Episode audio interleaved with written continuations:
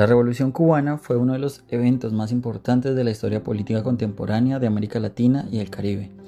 Consistió en la sublevación contra el régimen dictatorial de Fulgencio Batista en 1953 por parte de un movimiento guerrillero izquierdista cubano llamado Movimiento 26 de Julio, encabezado por Fidel Castro. La lucha armada comenzó cuando Fidel Castro y sus tropas revolucionarias desembarcaron en el sur de Cuba el 2 de diciembre del 56 y fueron recibidos por un ejército de 80.000 hombres que rápidamente causaron estragos en las filas revolucionarias. Dispersos, perdidos y perseguidos, tuvieron que internarse en la montaña de la Sierra Maestra.